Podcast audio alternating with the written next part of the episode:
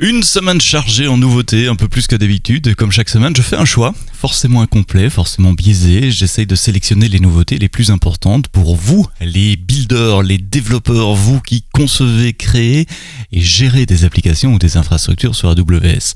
Cette semaine, je parle de sécurité avec euh, Inspector pour Lambda, avec Detective. On enterre aussi les Bastion Hosts et les rotations de clés SSH pour EC2. Euh, e sécurité toujours avec euh, Cloud Trail Lake Dashboard et puis il y a aussi un nouveau service qui permet de gérer vos permissions applicatives dans vos applications business. On parlera enfin en matière de sécurité de double encryption sur S3. Je finirai avec une nouvelle API pour SQS, c'est un projet open source sympa autour des IA génératives pour migrer vos workloads Stable Diffusion vers EC2 et SageMaker. On détaille tout ça, c'est dans le podcast AWS en français, c'est parti, c'est maintenant.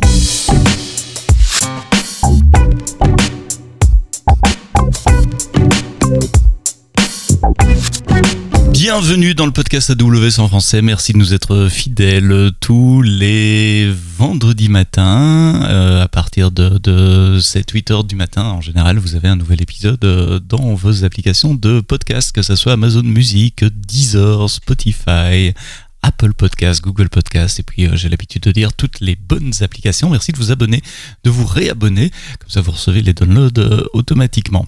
Euh, petite annonce de service, on va un peu ralentir le rythme du podcast pendant les mois de juillet et d'août. Donc ceci c'est le dernier épisode avec les, What's New, les, nouveautés qu'on fait une semaine sur deux. Vous allez conserver évidemment les épisodes avec nos invités, nos clients, nos partenaires qui expliquent les architectures et les, les choses super cool qu'ils construisent sur, euh, sur AWS. Donc ça, ça va continuer évidemment. Mais les What's New une semaine sur deux prendront une petite pause euh, en juillet août et reviendront fin août. je vous donnerai le, catalogue, l'agenda des vacances tout à l'heure. Une semaine chargée en matière de sécurité parce qu'il y avait la, conférence AWS Reinforce à Anaheim à côté de Los Angeles en Californie. Donc beaucoup d'annonces liées à la sécurité. Et comme il y en a beaucoup, ben, je vous promets de pas trop parler, d'essayer de, de m'en tenir à mes 15-16 minutes maximum pour ce podcast euh, What's New. Et on commence tout de suite avec Amazon Inspector. Amazon Inspector, vous savez, c'est un outil de gestion de vulnérabilité euh, dans le cloud qui peut scanner vos workloads sur EC2 ou dans des containers pour détecter des, problèmes de configuration, des problèmes de dépendance de package par exemple, ou des, des, CVE récents euh, dans, dans des packages qui sont installés sur vos instances EC2 ou sur vos containers. Amazon Inspector est euh, améliorer encore euh, pour maintenant scanner également le code de vos fonctions euh, lambda.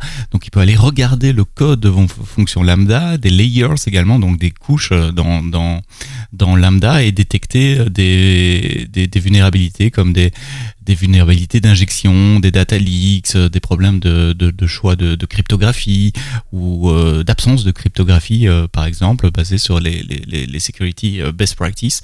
Et il remonte tout ça évidemment dans Amazon Inspector Console.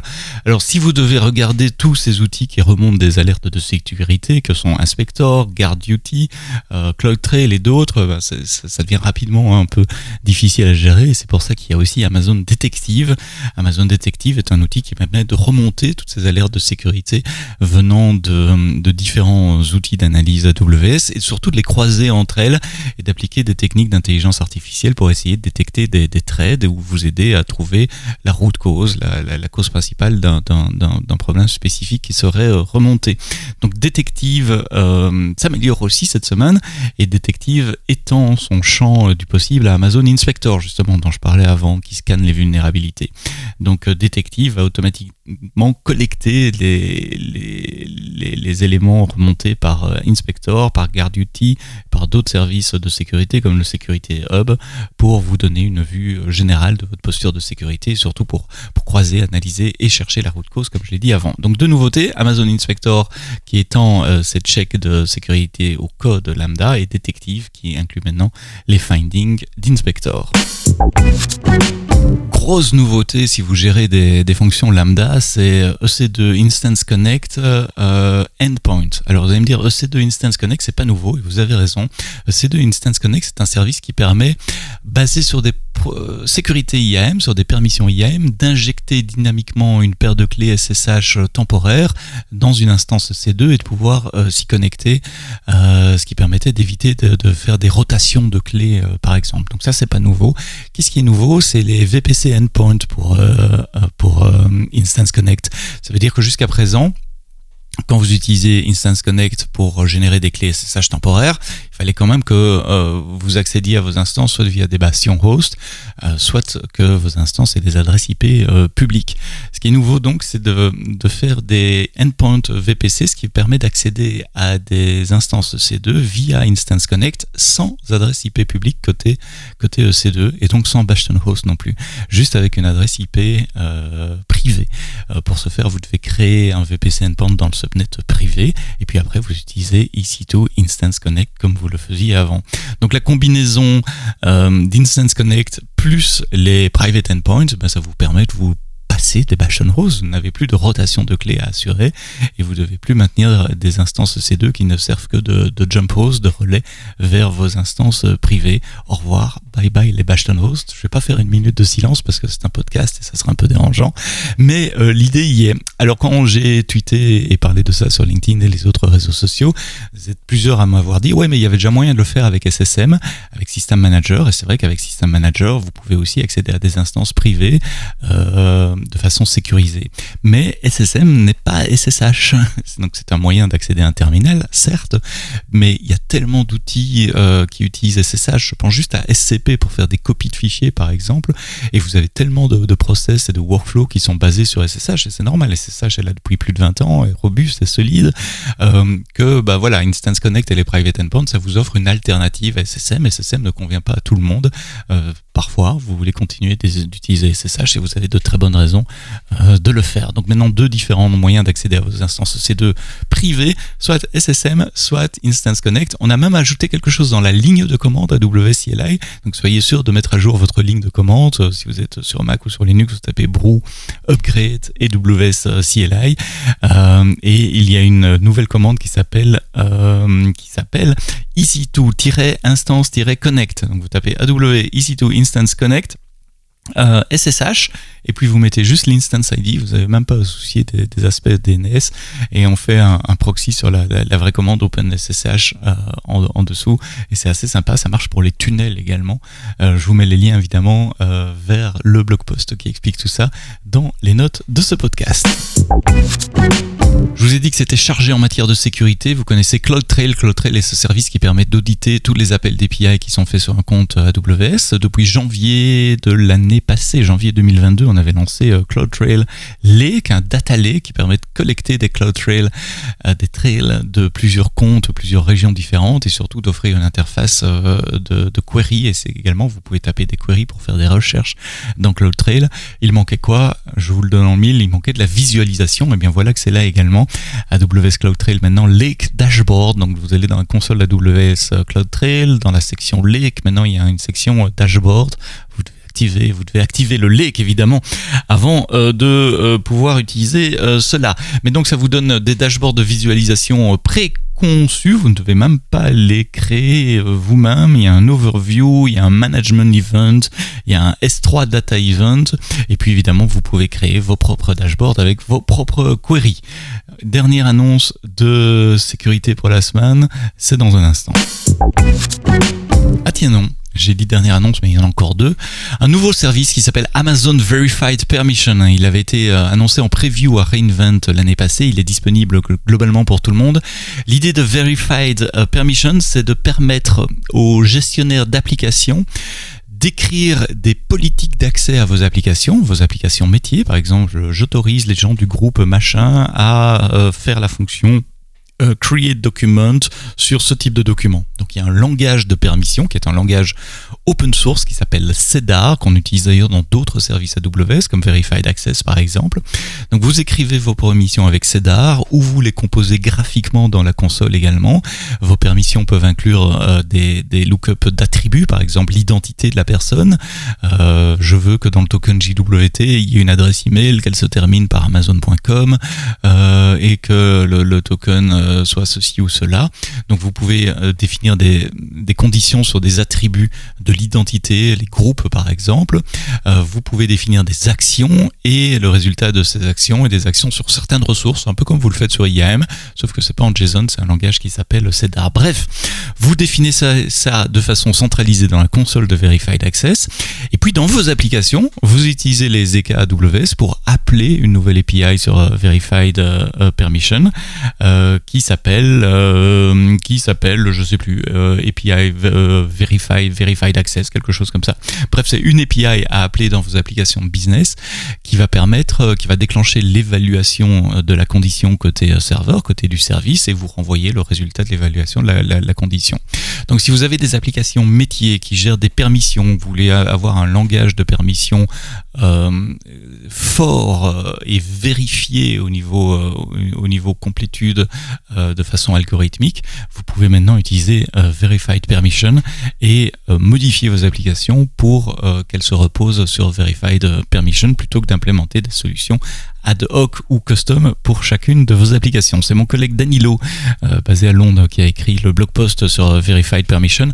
allez le lire. Si vous développez des applications et que vous gérez des permissions dans vos applications, c'est quelque chose qui va vous intéresser énormément. Dernière, et cette fois-ci c'est la vraie, dernière annonce de sécurité qui a retenu mon attention cette semaine, elle est liée à S3 avec un nouveau mode d'encryption sur S3. C'est le Dual Layer Server-Side Encryption avec des clés stockées dans Key Manager Service. Donc ça s'appelle DSSE-KMS.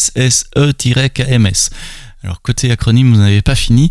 Euh, c'est quoi le dual layer encryption? En gros, c'est une double encryption euh, AES avec des clés différentes et surtout avec des implémentations différentes.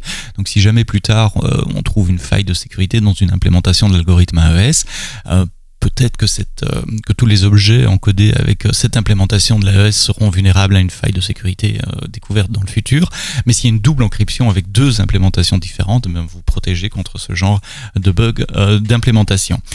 pourquoi c'est nécessaire? C'est pour être conforme avec certaines réglementations et dans le blog post on annonce notamment une, une, réglementation du, de la NSA, National Security Agency, qui s'appelle CNSSP 15, qui permet aussi d'être compliant à FIPS et avec euh, des standards de capability Capability Package DARCP version 5 pour la CNSA Encryption. Bref, si vous aimez les acronymes d'encryption, de sécurité et de compliance, vous serez ravi avec ce nouveau service DSSE euh, KMS. Comment ça s'utilise? Ben, très, très, simplement, vous allez dans la console euh, ou dans l'API et quand vous uploadez un nouvel objet, vous dites voilà, je veux qu'il soit encodé avec euh, DSSE KMS.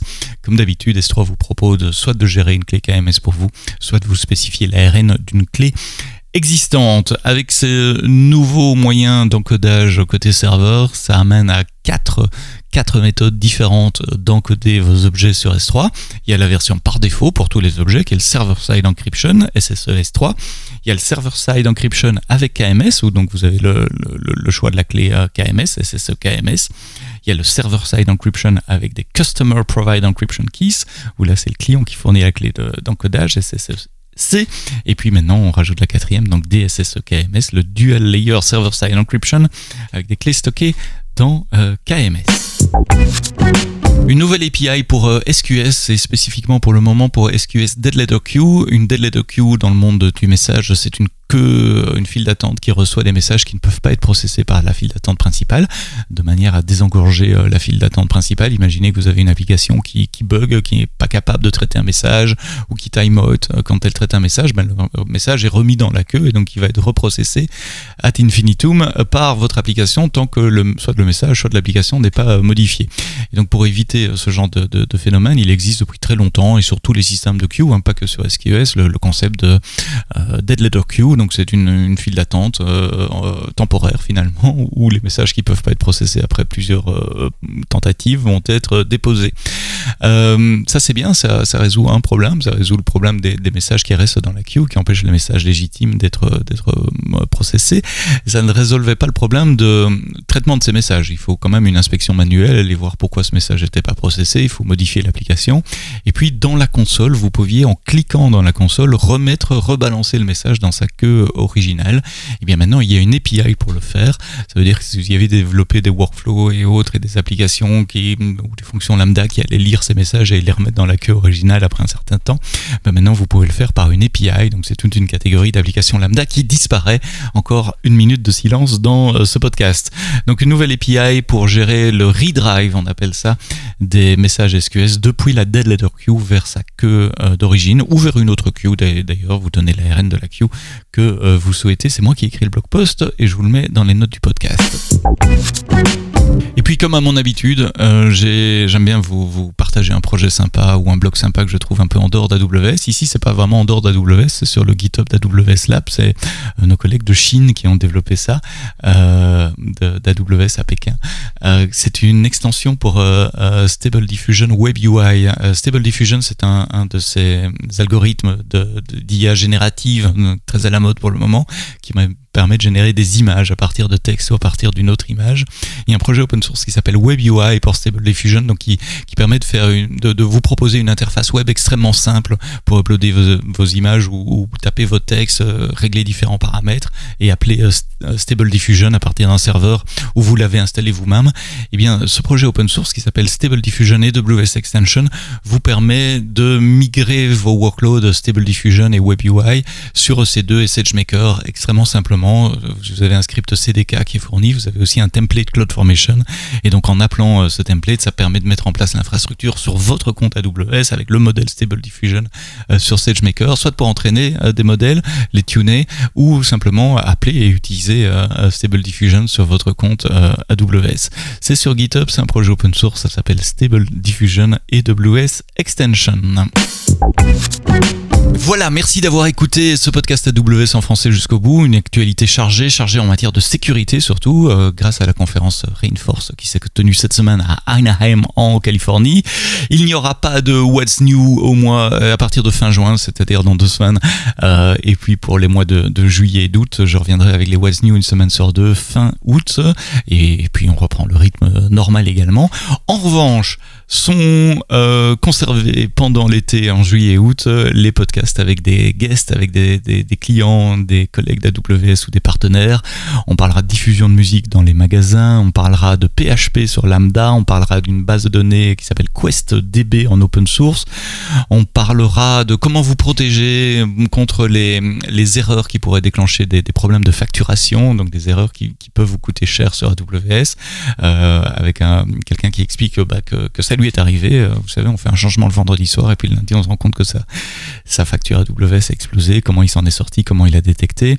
On parlera d'architecture hybride, de time series. Euh, voilà, c'est tout le menu de euh, juillet, août et je vous ai même donné quelques épisodes de, septembre pour le podcast AWS en français. Je vous souhaite de passer de très bonnes vacances. On se retrouve donc une semaine sur deux à partir de dans deux semaines avec nos, invités comme à l'habitude. Et d'ici là, ben, que vous codiez, codez le bien.